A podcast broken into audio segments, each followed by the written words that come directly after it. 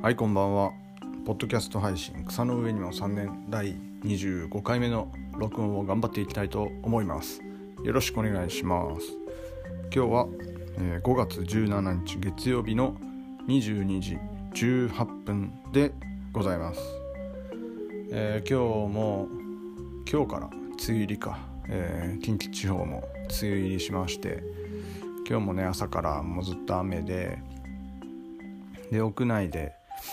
じゃああの色付きのね黒米とか赤米とか緑米とかっていういわゆる古代米ってやつを作っているんですけどそれを今残っているやつを、えー直売所に出すように袋詰めしたりとか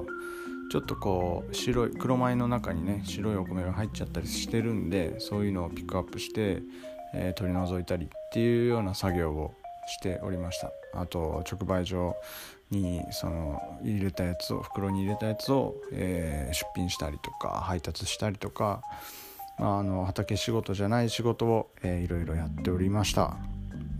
で、まあ、僕はそんな感じで仕事してたんですけど僕の両親父と母は、まあ普段一緒に仕事してるんですけど、まあ、今日は雨だからということで、えー岐阜県のなんか直売所が大きい揖斐川にの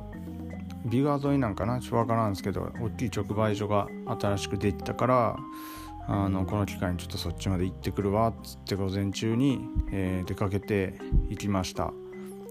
長浜市はねあの滋賀県では岐阜に近いところなのでほんと1時間ぐらいでよくよくあの長浜市民は岐阜に遊びに行くんですけれども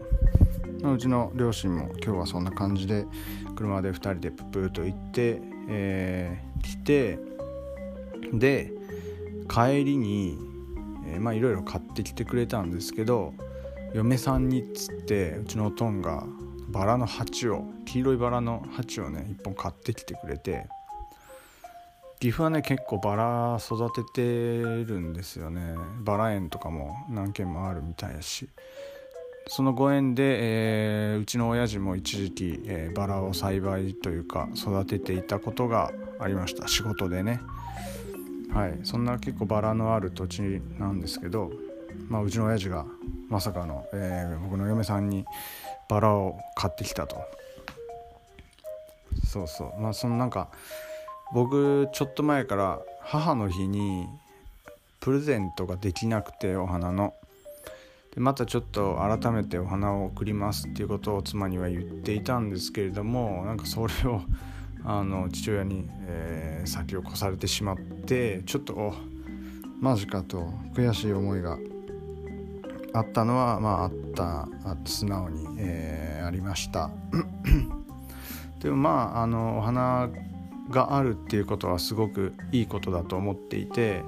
生活には、えー人間のこの暮らす目に目に入るというかやっぱお花は、えー必要不可欠なものだと思っております。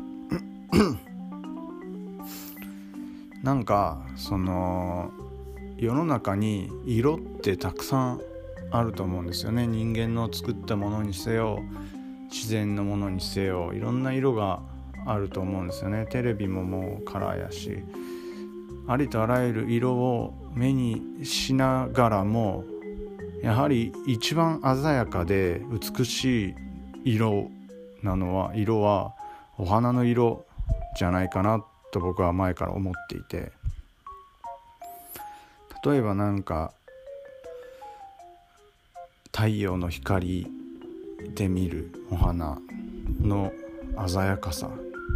まあ、うちの庭にはボタンと芍薬が、えーあるんですけどもそのピンクのボタンの色の鮮やかさたるやカメラで、えー携帯のカメラでその鮮やかさを撮ろうと思ってもその目で見た鮮やかさには撮れないんですよねどうしても、まあ、携帯の性能では。まあ、他にもなんかその光に透けた桜とかね、まあ、もみじの紅葉なんかでもそうなんですけどやっぱりその植物花の色